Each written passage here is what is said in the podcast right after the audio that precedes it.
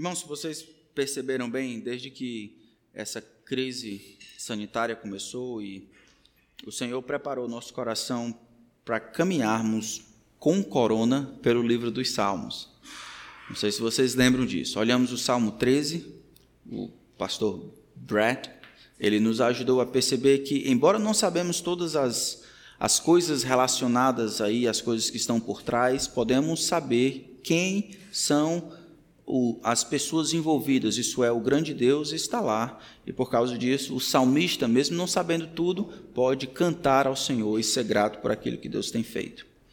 Depois, nós fomos para o Salmo 127 e 128. Enquanto nós olhamos aquele salmo, nós vimos que nesse momento em que estamos em casa, é o momento exato para refletirmos onde, onde nós temos considerado prosperidade, quais são os elementos que compõem sucesso, onde é o lugar onde deveria estar a satisfação daqueles que conhecem a Cristo, que estão vivendo em aliança com o Senhor. Nós vimos que a resposta para isso é na família. Tua casa, a tua esposa no interior da tua casa será como uma videira frutífera, teus filhos como rebentos da oliveira. Eis como será abençoado o homem que teme ao Senhor. O homem que teme ao Senhor, que anda nos seus caminhos, Deus abençoa por meio e na família. E se a sua família é pequena, a nossa é grande, e aí, como uma família da igreja, nós vimos essa promessa, a bênção de Deus sobre nós se cumprindo dia a dia. Hoje nós queríamos olhar um outro salmo, um salmo que, sobre alguns aspectos, é um salmo mais conhecido, talvez a porção mais conhecida da Bíblia.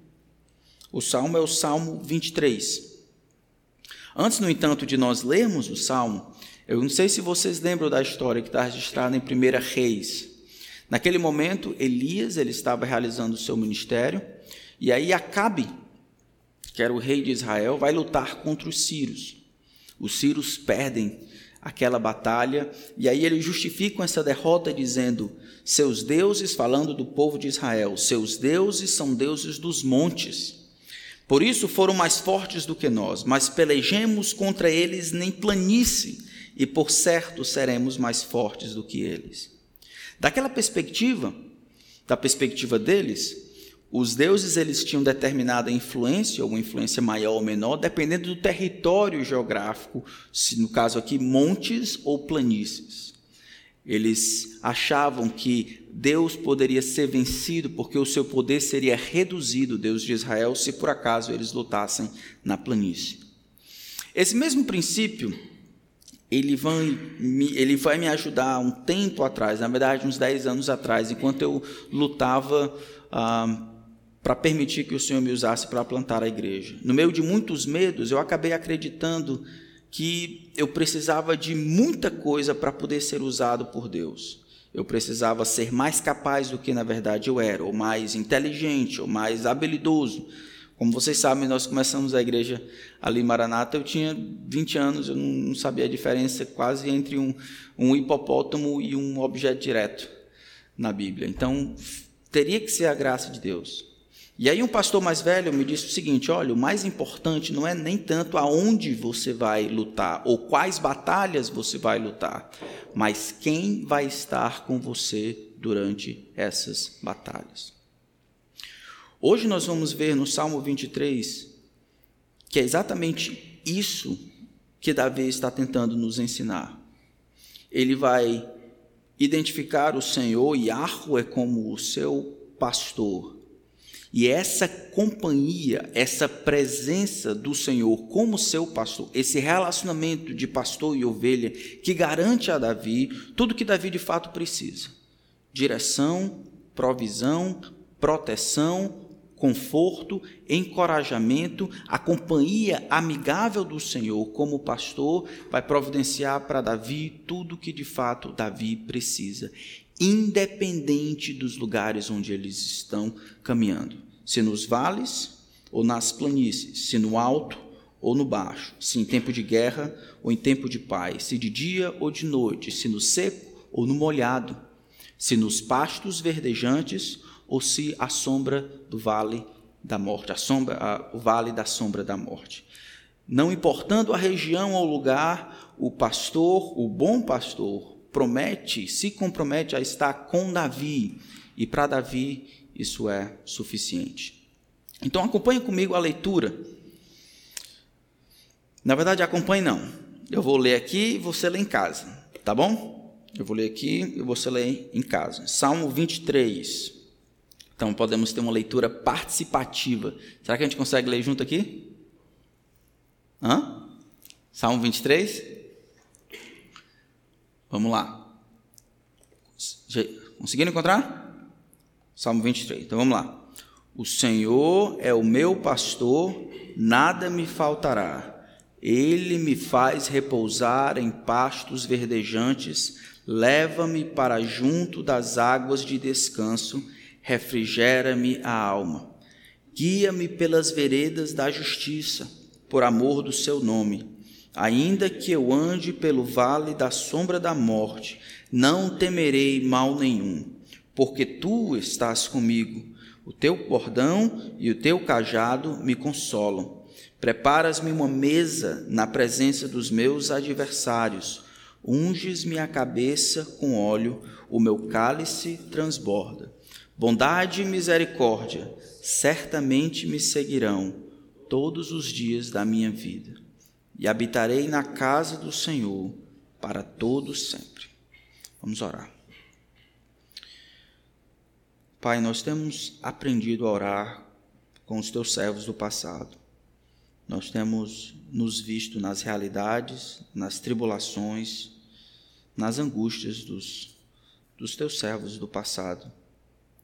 E agora, mais do que nunca, nós vivemos dias incertos, onde nós não sabemos todas as variáveis dentro dessa equação. Conhecemos o Senhor. Pedimos que o Senhor se mostre mais uma vez o nosso pastor, que a tua companhia e a tua presença sejam suficientes para nós. Que a nossa satisfação, o nosso conforto e a nossa proteção sejam esperados de ti, não das coisas ao nosso redor. Que enquanto caminhamos, independente das batalhas, das lutas, dos territórios, dos terrenos em que nós caminhemos, que o Senhor esteja conosco. E isso será suficiente. É o que eu peço para mim e para meus irmãos. Em nome de Cristo. Amém. Salmo, então, 23 é um salmo diferente sobre muitos aspectos. Em primeiro lugar, aqui é a primeira vez, talvez, quando olhamos no livro dos Salmos, em que o Senhor é apresentado de maneira pessoal, ele é o meu pastor. Na verdade, até aqui, Davi tem falado do Senhor de maneira diferente. Ele é a rocha, ele é o castelo, ele é o redentor, ele é o libertador. Aqui não, aqui o Senhor é pastor. Essa figura evoca a ideia de cuidado, de sustento, de proteção e de provisão. De sustento e de controle, né? de ajuda, de, de carinho, de cuidado, de guiar. Essa ideia é muito comum naquela época, é a ideia talvez a favorita de Jesus Cristo, quando vai falar um pouco mais na frente como ele percebia a dificuldade dos homens sem saber para onde vai, aonde iam. Lembrem Marcos, Mateus capítulo 9, quando Jesus ele olha para as multidões, estavam aflitas e exaustas como ovelhas que não têm pastor. Essa imagem não é nova em Jesus. Na verdade, em Números capítulo 27, quando o Senhor diz para Moisés que ele vai se despedir do seu povo, que ele está perto de morrer, Moisés diz para o Senhor: Senhor, o que, que vai ser com esse povo? Levanta alguém, um líder que possa ajudá-lo, guiá-lo e ajudá-lo e dirigi-los. Do contrário, eles serão como ovelhas sem pastor. A ideia de um pastor, então, e o relacionamento com ovelha era uma ideia de dependência, de proteção. O pastor representava o futuro da ovelha, o pastor representava a proteção e a possibilidade daquela ovelha perdurar, nem que seja por um dia mais. Aqui, no entanto, o Senhor Yahweh é apresentado como o pastor, não de Israel somente, ele aparece também em outras partes da Bíblia assim, mas como o pastor de Davi. Uma outra coisa interessante a respeito desse salmo, não somente é a primeira vez que Davi usa essa imagem pessoal para descrever o seu relacionamento pessoal com Yahvé como pastor, mas a maneira como o paralelismo aqui funciona é interessante. Vocês sabem, ou pelo menos já devem saber, que a prosa é diferente de poesia. E na poesia hebraica, as rimas se dão por imagens. Determinados conceitos de imagem aparecem na primeira linha, e na segunda linha, a mesma imagem é evocada com a tentativa de ou explicar ou de fazer a oposição, de maneira que a imagem sendo processada ou contrastada ou de alguma forma relacionada linha A e linha B pode ajudar o leitor a entender o conceito, a mensagem que o autor quer passar. Da mesma forma aqui. Só que é um pouco diferente aqui. A linha B, na verdade, isso é a linha de baixo, a linha B, ela sempre tenta tentar, ela tenta definir a parte primeira, contrastar, definir, ampliar, expandir, para que a pessoa possa perceber o que, que Davi está dizendo. Então, quando ele diz assim, o Senhor é o meu pastor, você pergunta o que, que quer dizer com isso? E aí, na linha B, ele vai responder o que, que ele quer dizer com isso, o, o, qual, é o, qual é o ponto dessa relação que ele quer que isso que fique claro para você. Ter o Senhor como pastor significa não ter falta de nada. Então, não ter falta de nada ou nada me faltará, está tentando definir essa relação que existe entre o Senhor e Davi, entre o Senhor e o pastor. Leva-me para juntos da, leva-me para junto das águas de descanso. O que, que você quer dizer com isso? Quer dizer que ele me refrigera a alma. Guia-me pelas veredas da justiça por amor do seu nome. Isso está em relação com o versículo 2. Mas a linha B sempre tenta expandir ou definir o que ele falou na, na linha A. Então é importante que a gente entenda aqui. O texto todo parece que existem dois momentos grandes. Existe o Senhor como pastor providenciando o sustento, versículo 1, 2, 3 e 4 e o, e o Senhor, como pastor, providenciando a proteção ou socorro. Versículos 5 e 6. A gente poderia dividir também em outros momentos, só de maneira didática. A gente pode pensar nesse salmo, por exemplo, como um salmo de peregrinação, quando eles, porque eles terminam talvez falando do templo no versículo 6, então talvez as pessoas estão lembrando da vida, do tempo que passaram distante, agora caminhando para adorar o Senhor, enquanto eles estão caminhando, peregrinando, enquanto eles se veem como peregrinos, eles veem a vida inteira como uma peregrinação. Enquanto caminhamos na peregrinação, somos como ovelhas. Ora estamos nas planícies, ora estamos nos montes, ora, no, ora nos vales, ora ali, ora perto de cá, ora nos pastos verdejantes. E esses vários terrenos são as várias estações da vida que as ovelhas têm que passar nas várias dificuldades, nos pontos altos e pontos baixos da vida, com a certeza de que o Senhor é o seu pastor. Então, a ideia do Senhor como pastor de Davi, a ideia de, do Deus de Israel que decidiu então ser amigo deste homem aqui, Davi, e ele se decide a caminhar com ele, independente do terreno, independente do que a ovelha vai enfrentar pelo meio do caminho. Ele não priva Davi das dificuldades, mas promete caminhar com ele. Então a gente vê aqui, por exemplo, a providência de Deus, a providência tranquila, quando Davi, ele tem tudo o que precisa. Ele tem os pastos verdejantes, ele tem lugar para descanso, ele tem comida, ele tem sossego, ele tem a alma refrigerada, ele tem as veredas da justiça, ele tem a providência tranquila. Quando Deus parece que sorri, lá de cima as coisas estão todas a nosso favor. Versículo 2 e o versículo 3. Versículo 4 modifica um pouco. E agora a providência que era tranquila aparece como uma providência dolorosa. É o vale da sombra da morte. Versículo 4 e o versículo 5. E o versículo 6 fala do futuro, a expectativa. O, o servo, ou Davi, ou a ovelha, caminhando com o pastor, tendo certeza de que amor e bondade caminhará com ele. Isso é a providência futura, é graça futura. Mas vamos olhar primeiro aqui o título. Ele diz, é um salmo de Davi, depois diz: O Senhor, Yahweh, é o meu pastor. O que você quer dizer, Davi, com isso? Quer dizer que, como consequência disso, nada me faltará. Como consequência disso, eu não terei falta de nada. O que, que Davi quer tentar explicar aqui? Alguns vão ler esse salmo e entender: tudo que a gente de fato precisa, a gente tem. Tudo que a gente de fato precisa, a gente tem, que nem sempre é aquilo que a gente quer. Deus consegue fazer a diferença entre aquilo que a gente quer e aquilo que a gente precisa. E em Sua graça, Ele providencia aquilo que a gente precisa, nem sempre o que a gente quer.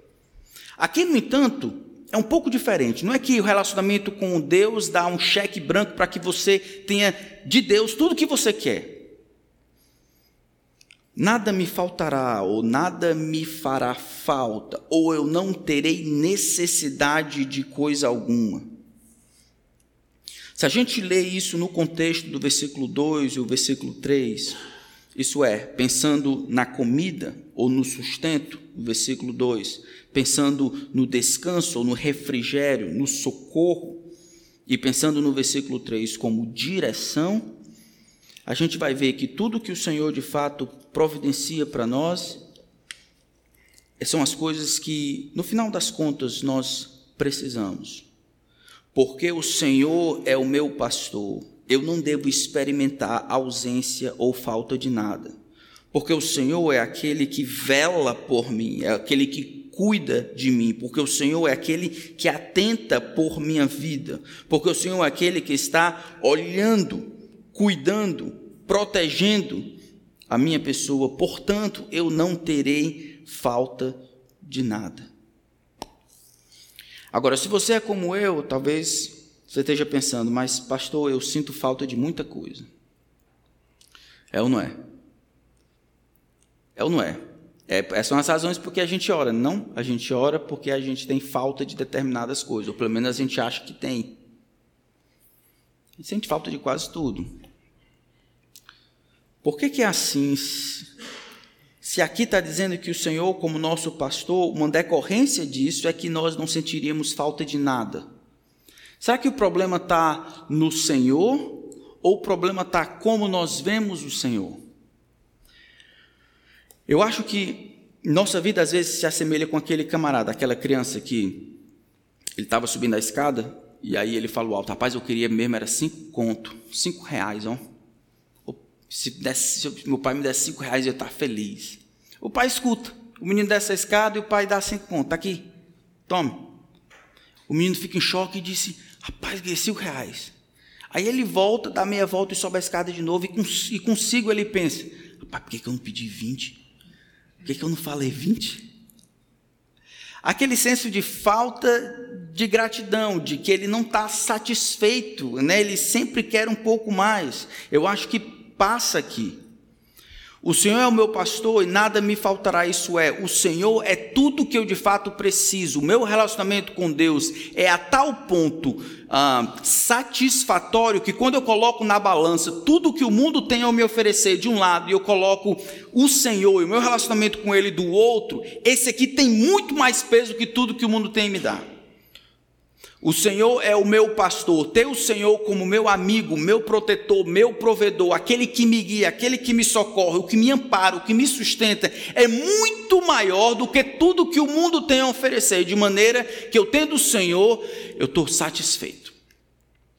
Eu posso ter as outras coisas, mas essas coisas não acrescentam satisfação àquilo que somente o Senhor pode me dar. O Senhor é o meu pastor. Ele é o meu provedor, o meu guia, o meu mestre, e estar bem com Ele, debaixo do seu cajado, é o que basta para mim. Nada me fará falta, porque eu já tenho tudo. O problema está, como essa criança, é que a gente não está satisfeito com Jesus e com Deus. Esse é um problema que a gente tem que enfrentar todos os dias. Essa é a razão por que nós reclamamos, essa é a razão porque nós não lidamos com coisas diferentes que acontecem do lado de fora.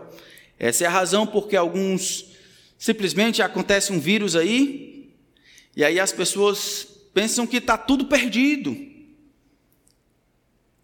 A razão é simples, a razão é que o relacionamento com esse Senhor, com esse pastor é fraco. E eles precisam de outras coisas para estarem satisfeitos quando, Jesus, quando Deus aqui oferece a si mesmo. O Senhor é o meu pastor.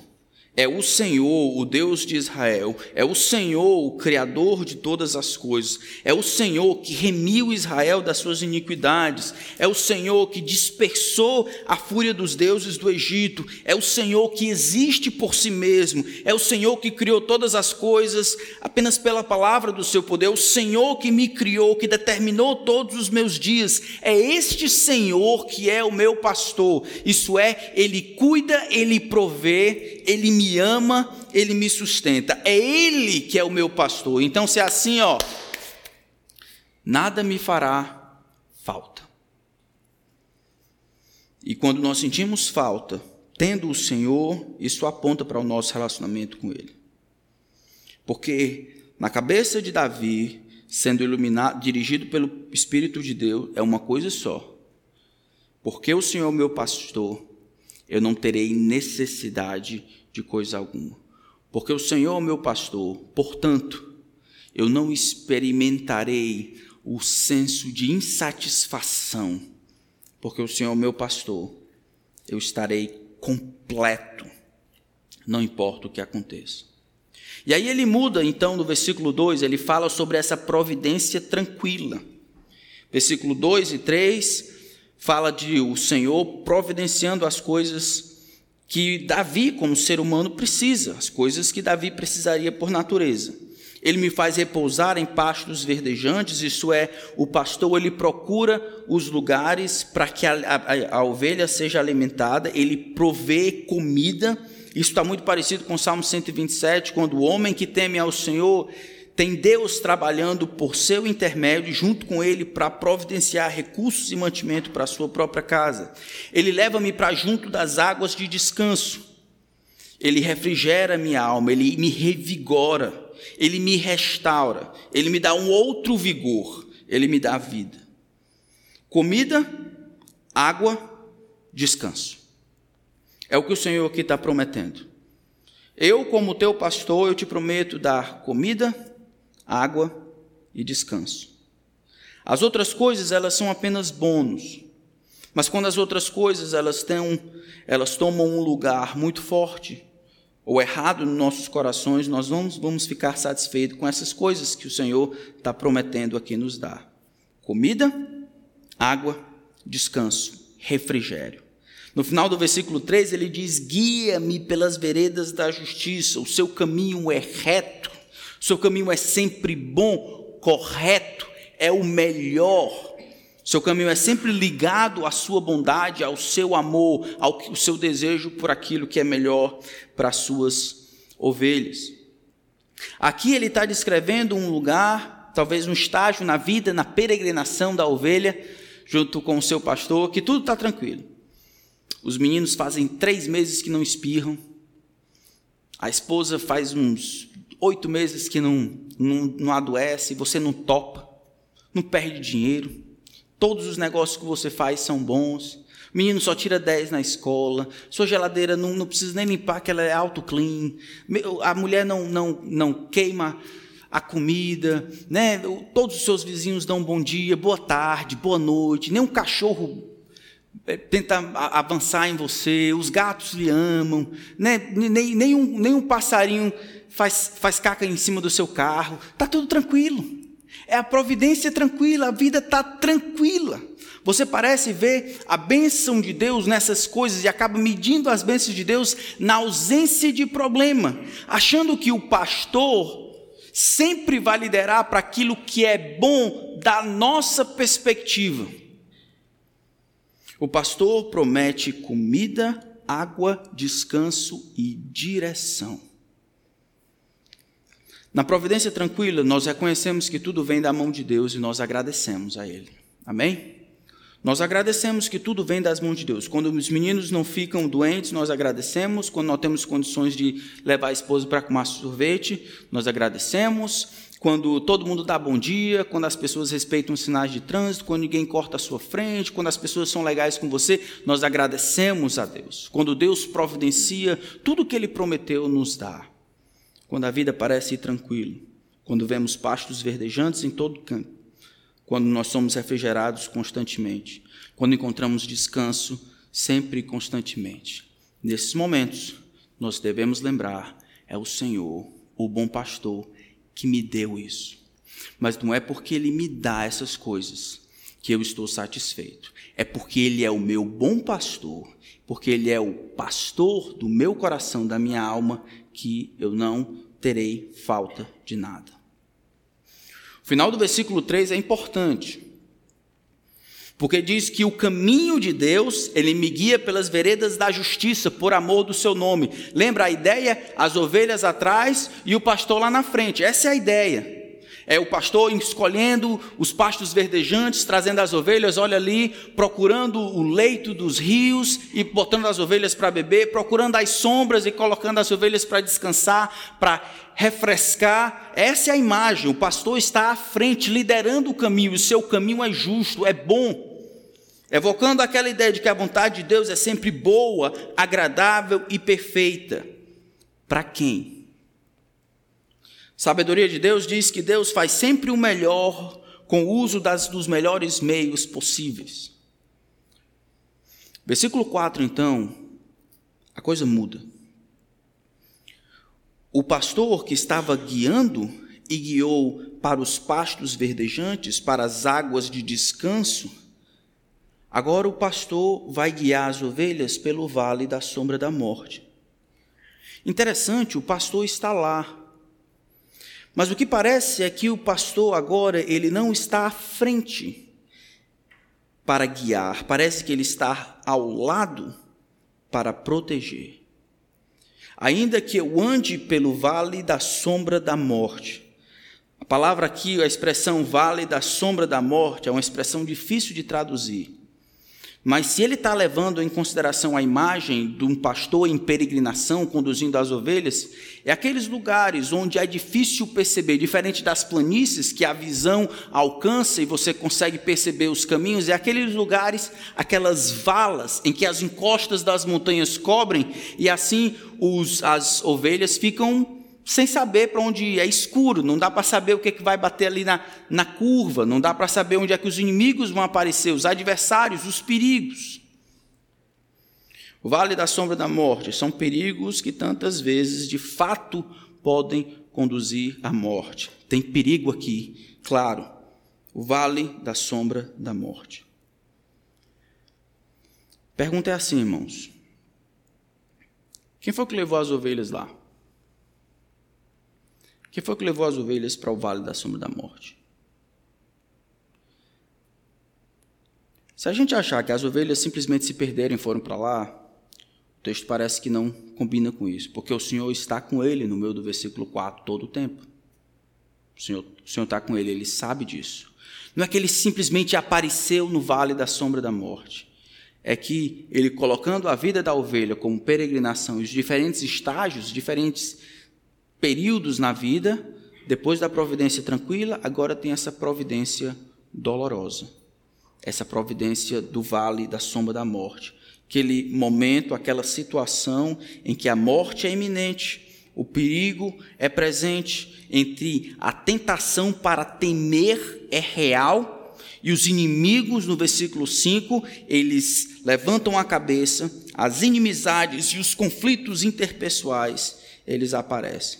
É difícil saber exatamente o que ele está querendo dizer. Poderia ser uma doença, um perigo da morte, poderia ser ele fugindo de, de, de Absalão, as pessoas tentando. Com certeza, versículo 5 tinha adversários inimigos contra ele, temores por, lutas por fora, temores por dentro.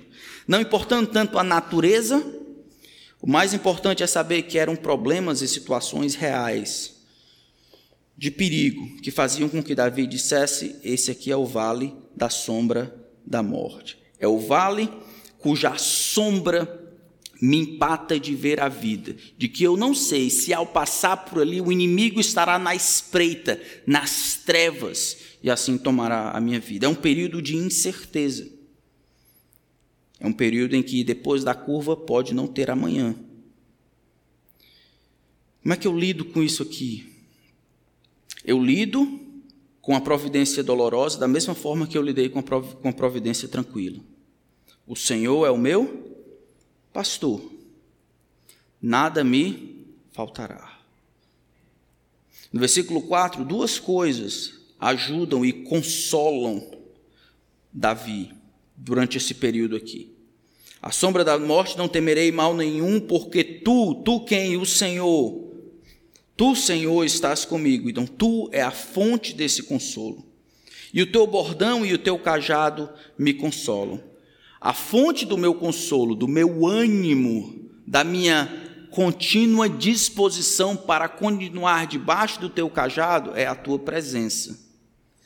Acho isso aqui muito legal, porque eu tenho visto muita gente não lidando com essa dificuldade do, do coronavírus, da mesma, da mesma maneira que lutaria com a perda de alguém que ama, ou com uma doença, ou com perda de emprego, ou com outras coisas, em quase total desespero. Porque o cristianismo brasileiro, de maneira geral, não está pronto para sofrer, não aprende. Parece que não cabe dentro da teologia deles que um Deus amoroso, poderoso, sábio, inteligente, iria permitir coisas ruins. Da nossa perspectiva, para um bem maior do que o nosso, da nossa perspectiva. Aqui, no entanto, o salmo descreve o Senhor como o pastor de Davi, e esse pastor caminha junto com Davi no vale da sombra da morte, e ele agora, não à frente, mas do lado, é a fonte do consolo de Davi. Tu estás comigo. No período do coronavírus, a sua, o seu consolo tem que estar no Senhor. O consolo não pode estar nas coisas que a gente tem. Porque as coisas que a gente tem pode faltar. Os empregos podem faltar. O dinheiro que a gente tinha mais pode faltar. Os relacionamentos podem faltar. Né? As pessoas podem ir. Algumas pessoas vão perder seus entes queridos. Então, alguns relacionamentos podem faltar. Se o nosso consolo estiver nas coisas, a gente vai sucumbir no vale da sombra da morte. Davi reconheceu: Tu estás comigo. É o Senhor que me consola. A palavra consolar significa é o Senhor que me anima. É o Senhor que torce para que eu continue. É o Senhor que me encoraja. É o Senhor que está lá ao meu lado. Muito interessante isso, irmãos, porque a presença de Deus, ela é uma das coisas mais bonitas do relacionamento de Israel com o seu povo, assim como de Jesus com o seu povo. Parece que todas as vezes que algo difícil está para acontecer, ou, ou Jesus ou Deus pede para que o povo faça uma tarefa gigantesca, ele coloca na outro lado aqui da balança a sua presença. Por exemplo, Lembra quando, quando Deus ordena Moisés para liderar o povo fora do Egito? Lembra? Lembra desse texto? Vai, Moisés, com a tua força. Não, Senhor, eu tenho um problema de fala, né? Não! Eles vão crer em ti, chama Arão. Não, Senhor, eu, eles não vão crer, não. Ó, coloca a mão aí dentro, fora e tal, faz o milagre. Não, Senhor, manda outro. Pronto, falei. Eu não quero é ir, manda outro. Aí Deus diz: Quem fez a boca do homem, o surdo e tal? E depois chega mais na frente e diz: Moisés, eu serei contigo. Eu serei contigo. A enormidade da tarefa que Moisés tem que realizar, ela, ela se mescla, na verdade, ela se, ela se equilibra com quem vai com Davi. Não é o que Moisés, não é o que Moisés vai fazer, é quem vai estar com Moisés para que Moisés realize a tarefa. Mesma coisa, Mateus 28, 18 a 20. Toda autoridade me foi dada no céu e na terra. Ide, portanto, fazer discípulos de todas as nações. Eu fico pensando na boca do pessoal quando escutou um negócio desse. Espera aí, o senhor está dizendo aqui que 11 meninas aqui, ó. Isso quer dizer que a gente vai pegar o mundo todo, o mundo que a gente conhece, quer dizer que a gente faça discípulos de todas as nações. É, todo, todas as nações, quer dizer todos, todas, é, todas, todas, todas as nações. É que a gente viaja o mundo todo e todas as nações, todas as nações, todas. Mas todas quer dizer todas, todas, todas, todas. É uma tarefa possível. Eu acho que eles entenderam isso. Eu acho que foi isso que Jesus quis dizer. Eu estou dando para vocês uma tarefa que é impossível. Vocês vão nesse sovaco do mundo aqui, esse lugarzinho aqui, vocês vão espalhar essa mensagem para o mundo inteiro. E aí ele termina dizendo: E eis que estou convosco todos os dias até a consumação do século. A impossibilidade da tarefa de alcançar o mundo inteiro com o evangelho é contrabalanceada com quem a presença capacitadora de Jesus. Aqui é do mesmo jeito. Eu estou caminhando com vocês, eu vou caminhar com vocês pelos vários estágios da vida. Eu quero que você me tenha como seu pastor. Quando a grama é verde e quando você está comendo só barro e areia quando você está na planície, nos montes, e quando você está no vale da sombra da morte. Quando está de dia e quando está de noite. Quando está no seco, quando está no molhado, no alto, no baixo, com coronavírus, sem coronavírus, com vida, com morte, com qualquer coisa. Eu sou o bom pastor. Porque se não for assim, de onde vai vir o nosso consolo? Eu não temerei mal nenhum, eu não temerei nenhuma perda. Ninguém pode retirar nada de que o Senhor já não me tenha dado. Eu não tenho falta de nada, do contrário, as pessoas não podem tirar nada de mim. O Senhor está comigo, e sendo que o Senhor me basta, com o Senhor eu tenho tudo, e eu não temo mal nenhum.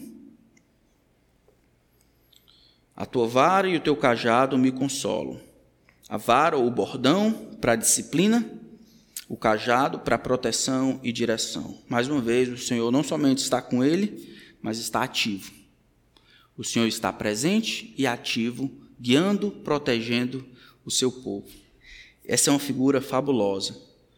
O Senhor, como pastor, é o mesmo que leva o seu povo para pastos verdejantes e caminha com o seu povo pelo vale da sombra da morte. O plano de Deus, meu irmão, é que você passe por essa dificuldade agora sem medo. Você se confie no Senhor como seu bom pastor. Ele tem cuidado de você.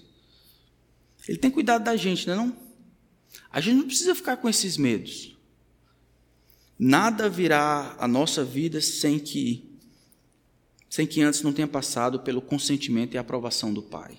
E tudo que vier deve vir porque é o melhor para nós. Ele nos guia pelas veredas da justiça.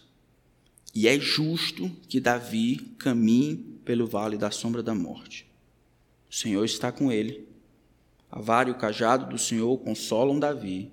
Isso é suficiente. Versículo 5 fala: Prepara-me, pre, pre, preparas-me uma mesa na presença dos meus adversários, unges minha cabeça com óleo. A ideia daqui parece que ou os adversários estão presos, houve uma uma dificuldade aqui, os adversários apareceram e agora eles estão presos enquanto o Senhor prepara, põe a mesa e mostra para todo mundo quem é aquele que ele aprova, ungindo a cabeça dele com óleo e colocando vinho na taça agora de Davi ou da ovelha até que espume e sobeje. Isso aqui prova para os inimigos que Deus está ativo, não somente em proteger, provar, fazê-lo triunfar e tomar a sua causa como sua.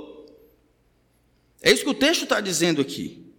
O Senhor, o bom pastor, é aquele que diante dos inimigos vai mostrar mais cedo ou mais tarde que a causa daquele seu servo é justa. Ele vai tomar como sua própria. E a, como diz o Salmo 37, a justiça do justo raiará como sol ao meio-dia. O homem será aprovado como sendo aprovado por Deus. Mas o vale da sombra da morte precede isso aqui. Precede essa dificuldade e esse triunfo. O final do versículo 6, o, final, o versículo 6 então coloca a última etapa. O Senhor é o meu pastor, nada me faltará. Esse é o cabeçalho, daqui vem tudo. Esse pastor ele conduz as suas ovelhas para as, diante através dos vários terrenos, a providência tranquila, a providência dolorosa ou turbulenta. E aqui ele caminha junto com o seu servo ou com a sua ovelha, sendo perseguido pela bondade e misericórdia. Parece que aqui a mudança dos verbos para o futuro dão a ideia de que a graça passada ou o trato do Senhor no passado, decidindo ser o pastor dessa ovelha aqui, é garantia para um futuro agraciado. A graça passada, o andar do Senhor com o seu povo é garantia para a graça futura e o caminhar do Senhor no futuro. Bondade e misericórdia certamente me seguirão. É o que os homens mais querem, bondade e misericórdia. Eles procuram bondade e misericórdia. Aqui não, a bondade e misericórdia vai seguir a ovelha, vai seguir Davi, vai seguir o seu servo, não os inimigos como a gente olhou no versículo 5, é a bondade e misericórdia, a bondade, a disposição amorosa de Deus e a misericórdia, o amor leal de Deus, o amor constante, o amor que independe das circunstâncias do lado de fora, o amor que não experimenta limitações por aquilo que acontece do lado de fora, o amor que é amor, não importa o terreno, se os pastos verdejantes ou vale da sombra da morte. E a promessa é que todos os dias da minha vida, enquanto durar a minha vida, eu habitarei na casa do Senhor para todo sempre. Eu louvarei ao Senhor, eu terei um relacionamento com o Senhor. Essa bondade e a misericórdia é a bondade e a misericórdia do Senhor. Elas me acompanham e elas me levam a adorar o Senhor no templo. Tanto o Senhor está ativo eu olho para trás, eu vejo o caminhar do Senhor por meio dos vários estágios e terrenos, e eu consigo perceber que bondade e misericórdia, não importa o terreno, vão me perseguir quando? Todos os dias da minha vida, em todos os terrenos, e isso me fará adorar o Senhor habitando na casa do Senhor para sempre. Aqui o vale da sombra da morte não fez dele um cristão triste não fez dele um cristão rabugento, rancoroso, desanimado. O fato dele ter andado no vale da sombra da morte não fez dele um camarada insatisfeito com Deus. Ele passa e passa bem, e ao final desse processo, no versículo 6, ele está feliz. Ele vai habitar na casa do Senhor para todo sempre. Esse é o desejo de Deus, irmãos. Aqui nós vemos então um pastor e a sua ovelha, e esse relacionamento é um relacionamento que não é definido por aquilo que acontece do lado de fora, é um relacionamento de dependência um para com o outro, de maneira que quem tem o pastor tem tudo, e esse pastor agora tem liberdade e a confiança da ovelha de guiá-lo, para guiá-la em todo o tempo. As águas de descanso, aos pastos verdejantes, ao vale da sombra da morte, a, a, enfrentar os inimigos e receber de Deus a aprovação e assim dar todas as coisas necessárias para que essa ovelha continue experimentando bondade e misericórdia enquanto habita na casa de Deus. Irmãos, o Senhor é o nosso pastor. A gente não tem que ter falta de nada, não tem que estar completo e feliz nele, mesmo que ele nos dirija a lugares inóspitos e ao vale da sombra da morte. O Senhor estará conosco. A sua vara e o seu cajado nos consolarão. Vamos confiar nisso? Enquanto confiamos, nós vivemos para Ele, habitando na casa do Senhor e experimentando essa bondade e a misericórdia que Ele prometeu. Eu não sei como é que vocês estão passando aí em casa, não sei como é que vocês estão refletindo a respeito das dificuldades que vocês estão passando. Eu quero que vocês, quero encorajar vocês a colocarem Deus no meio da jogada aí. O que, que Deus quer que você experimente? O que, que Deus quer fazer? Onde é que você vê a boa mão de Deus em tudo isso? Se é vale, onde, onde é que está o Senhor? Onde é que você vê o bordão e o cajado do Senhor consolando você? Não despreze o coronavírus. Não despreze o seu vale, porque é nele que o salmista pode experimentar esse consolo, conforto e encorajamento do Senhor. Deus, ele é um Deus presente, independente das circunstâncias. Então, os Círios, lá do começo, eles estavam errados. Deus não é um Deus só de montes, e assim ele poderia ser vencido nas planícies. Deus é um Deus de toda a terra. E todos os ambientes e dificuldades, tudo aquilo que faz parte da nossa vida está debaixo do controle gracioso de Deus.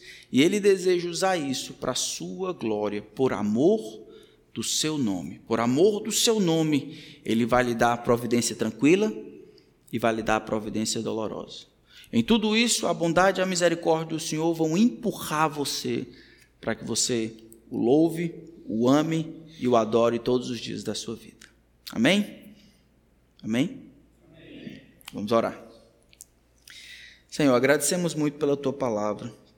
Agradecemos porque lições importantes podem ser tiradas de, de textos simples como esse.